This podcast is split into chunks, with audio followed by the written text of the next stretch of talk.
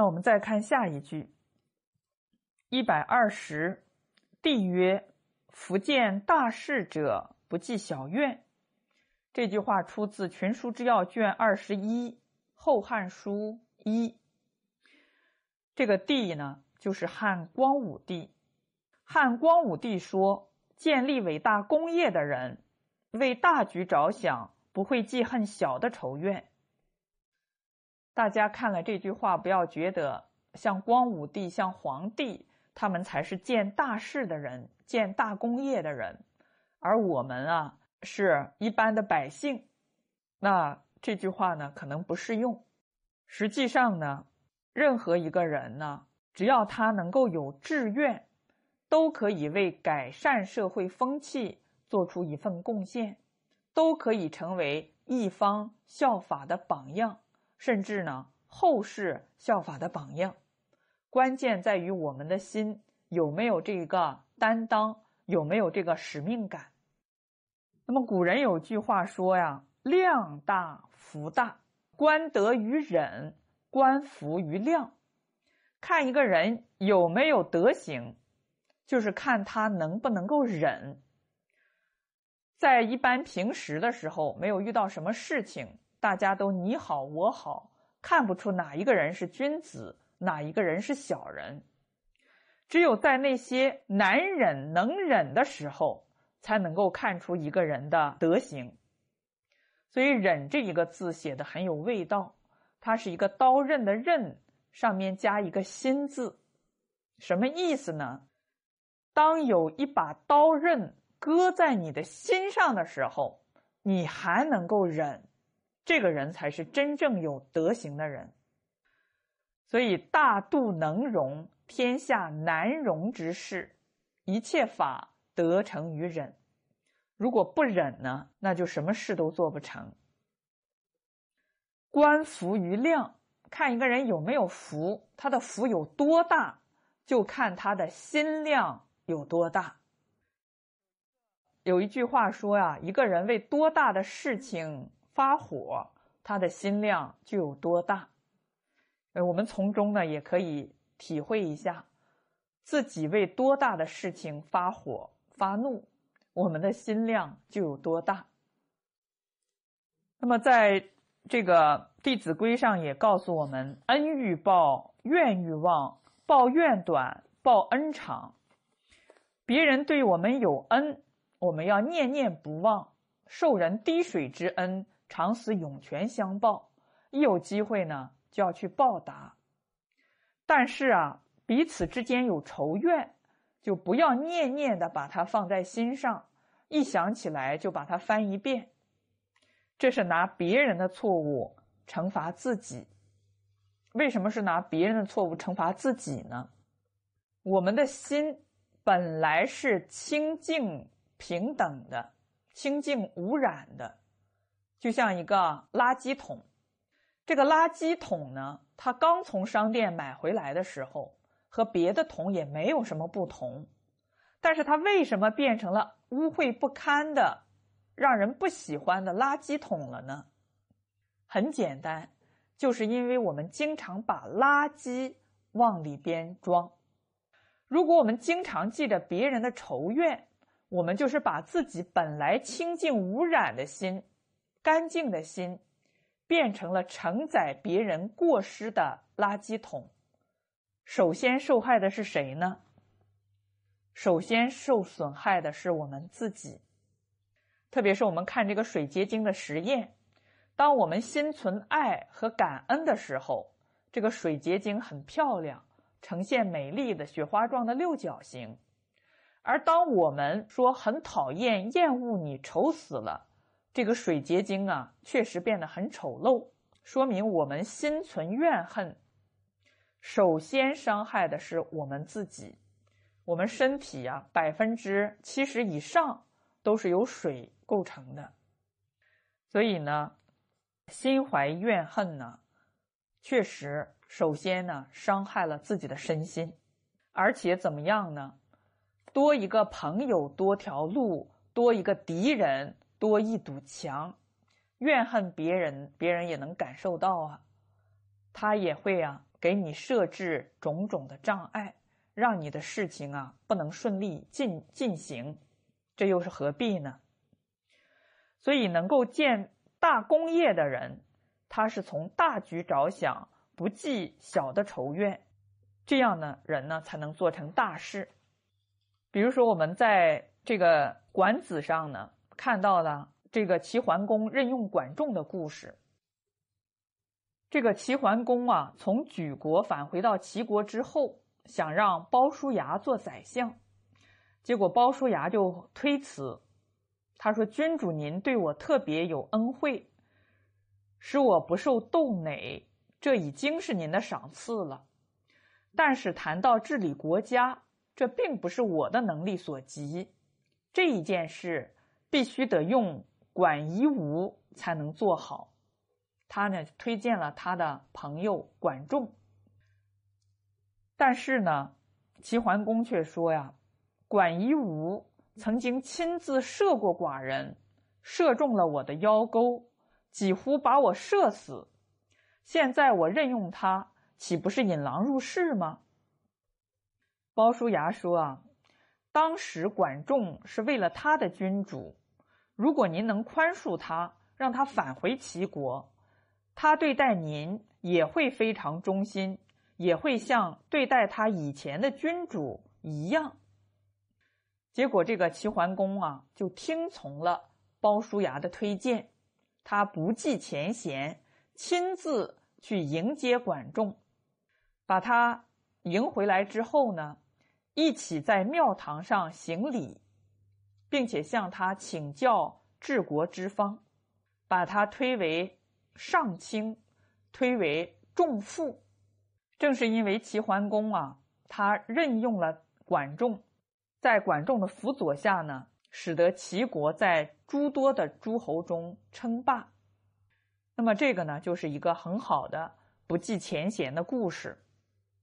那么像这样的故事啊，在历史上有很多，它都是提醒我们，一个人他要成就大事，他可能会经历很多的误解、诽谤、伤害。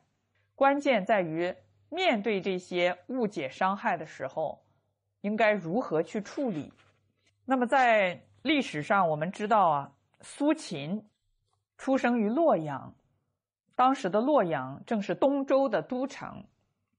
苏秦出生在这个地方啊，而且还有一番，还有一些才学，他也很想有一番作为，于是啊，就去见周天子，结果也没有见成。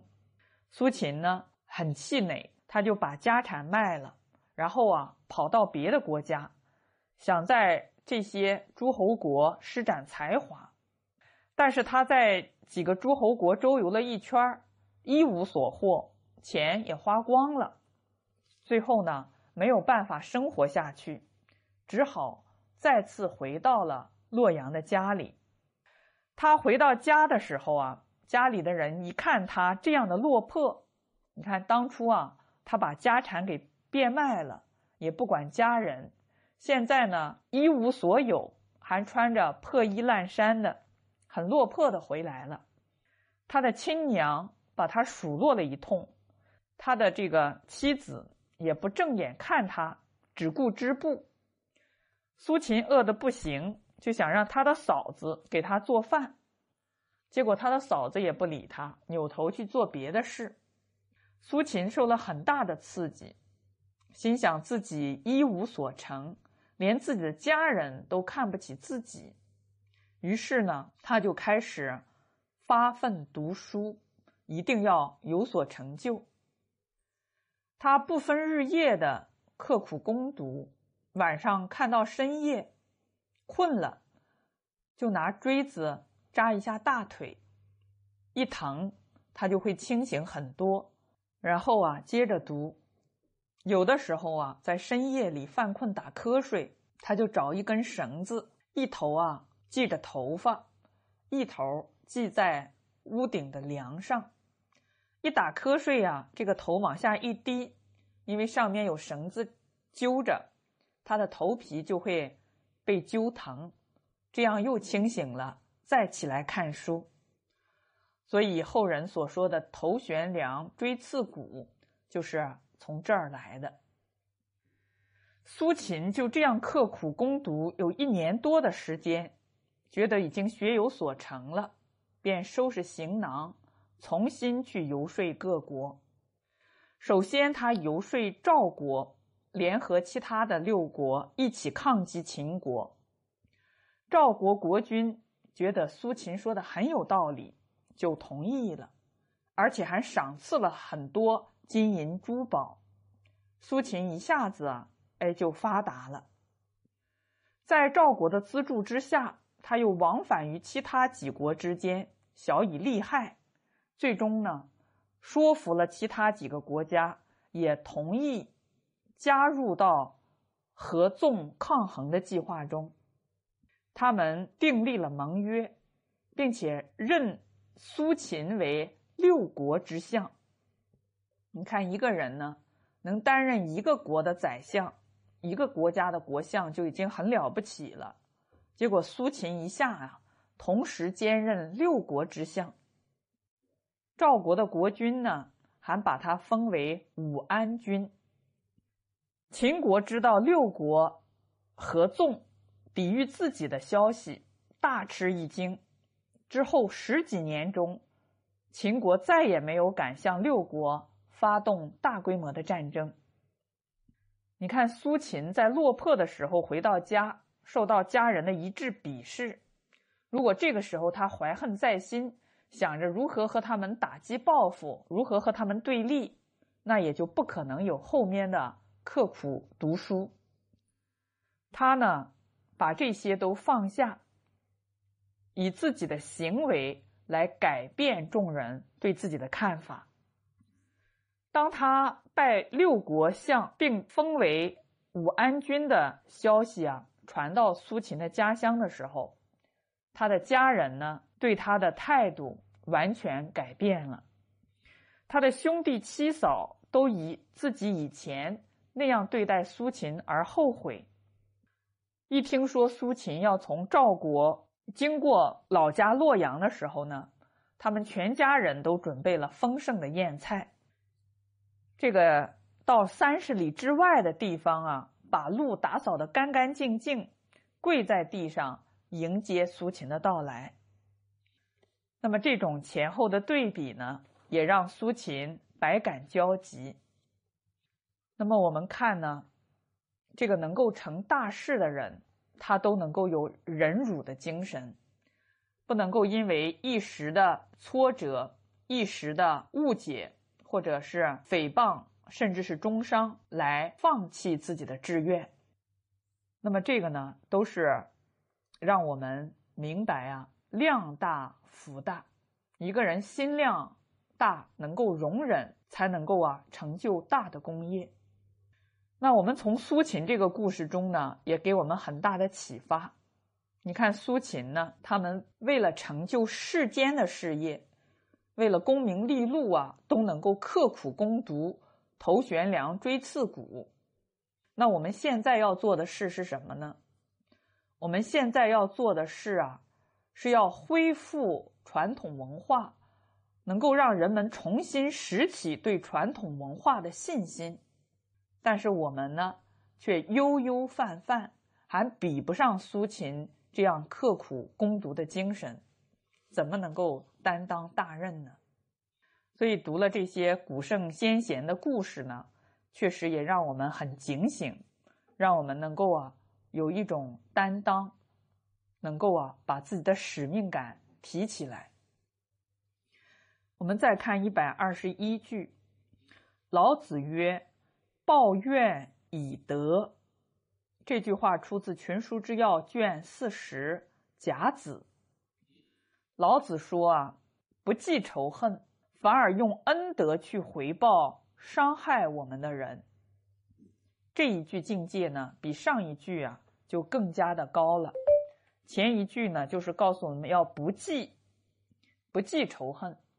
这一句话呢，告诉我们不仅不记仇恨，反而还要去用恩德回报伤害过我们的人。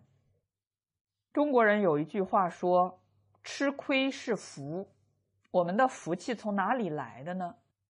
上天给人福啊，都是逆着加的。今天的福气就是我们以前肯吃亏、肯忍辱得来的。那如果我们今天不肯吃亏，不能再忍辱了，哎，我们这个福报就加不上了。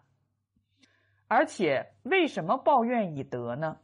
老子啊，也是真正的开悟之人，他对宇宙人生的真相有深刻的理解和洞察。宇宙人生的真相是什么呢？那就是人和人，人和宇宙自然万物都是一体的关系。既然是一体的，就像我们的牙齿咬到了舌头。这个舌头还要去报复吗？所以抱怨以德，能够说出这样的话的人，一定是对宇宙人生的真相有深刻洞察的人。在我们以前呢，也经常讲大顺的故事。大顺呢，就是一个抱怨与德的典范。他的后母兄弟三番五次都要置他于死地，他不仅没有怀恨在心。想着去打击报复，反而是反省自己的不足，自己不能够得父母兄弟的欢心。最后呢，他终于用德行感化了他的后母，感化了他的兄弟，也感化了天下的百姓。所以，这就是圣人和一般人的不同之处。圣人他能够做到化敌为友。化敌为友是怎么感化的呢？就是靠真诚之心的感化。精诚所至，金石为开。